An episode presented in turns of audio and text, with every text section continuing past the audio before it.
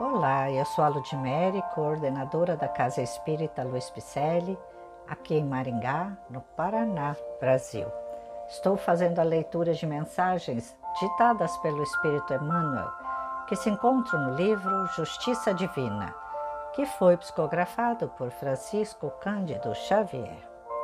Hoje o episódio intitula-se Missões, que é uma reflexão de Emmanuel em reunião pública do dia 27 de março de 1961, sobre o capítulo 3 da primeira parte do livro O Céu e o Inferno.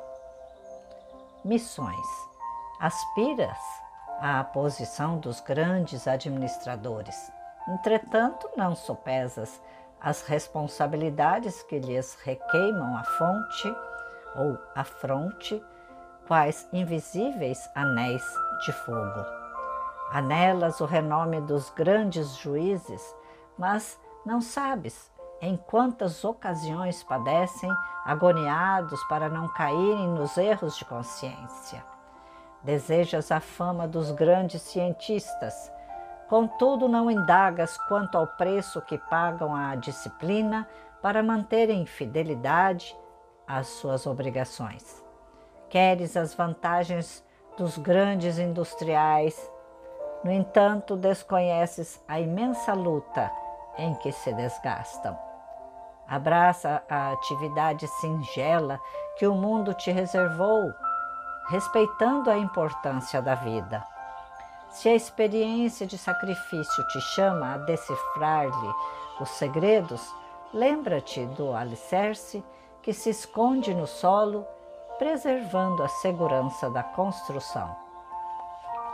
Se o apostolado familiar é a renúncia que te compete, recorda que não existem personalidades notáveis entre os homens sem o devotamento silencioso de mães e pais, professores e companheiros que se apagam pouco a pouco a fim de que elas se levantem na evidência terrestre à afeição das obras-primas de estatuária em pedestais obscuros. O arado que semeia é irmão da pena que escreve. A cozinha dedicada à química do alimento é outra face do laboratório consagrado à química das aplicações científicas. Diante da lei, todas as tarefas do bem são missões de caráter divino. Atende, pois, de coração alegre ao dever que te cabe. E se ninguém na terra dá conta de teus passos, ignorando-te a presença, nem por isso abandones o trabalho humilde que a vida te confiou, na certeza de que Deus é também o grande anônimo a ensinar-nos, na base de toda sabedoria e de todo amor, que o mais alto privilégio é servir e servir. Grande Emmanuel, ainda digo, servir e perdoar, e amar, e buscar, e não desistir, porque estamos aqui para evoluir. E como se evolui? Como é que se evolui? Hum? Você já parou para pensar? Nós trazemos certas tarefas aqui, certas missões, como diz o texto, para que é, arranjemos esse espírito um tantinho melhor, né?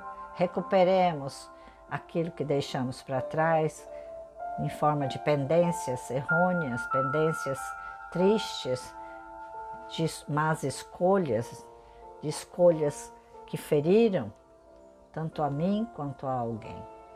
Mas se esse alguém que eu feri já me perdoou, eu não deixo de ter ainda a responsabilidade de recuperar, não é?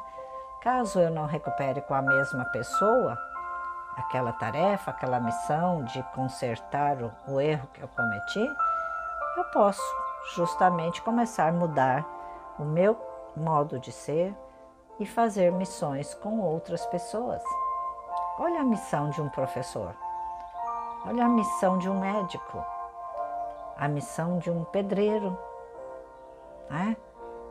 de um catador de papel na, nas vias públicas. Quantas missões, mas a primeira missão mesmo é aquela para uma incursão para dentro de nós, para mudanças de nossos hábitos.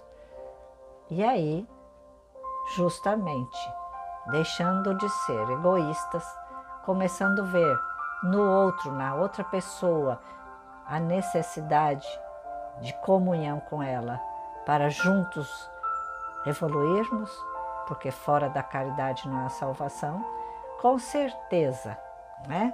Inclusive dentro da nossa família, com certeza sairemos daqui mais fortes, feito feixes, unidos um ao outro, na paz e na sabedoria de Jesus.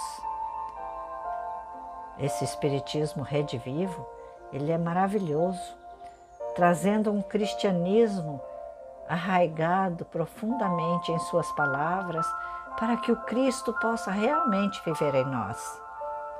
Vamos lá? Vamos buscar fazer desta doutrina espírita um, uma sementeira de amor jorrando por todo o planeta? Nossos podcasts já chegaram a 20 países, fora o Brasil.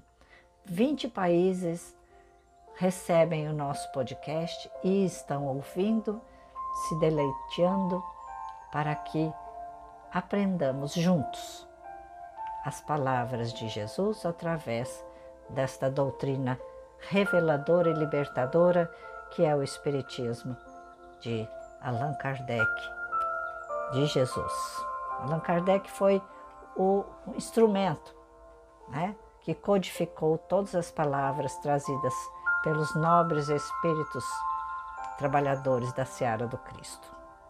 Agradeço sua presença, espero que você esteja comigo aqui amanhã, né? E vamos lá, vai clicando aí, vai dando o like, né? Enviando para mais locais, enviando para longe. Repasse esse podcast para os seus amigos e visite nosso site www.celpifempicele.com.br. Com muito carinho, eu lhes digo até a próxima leitura. Muita paz.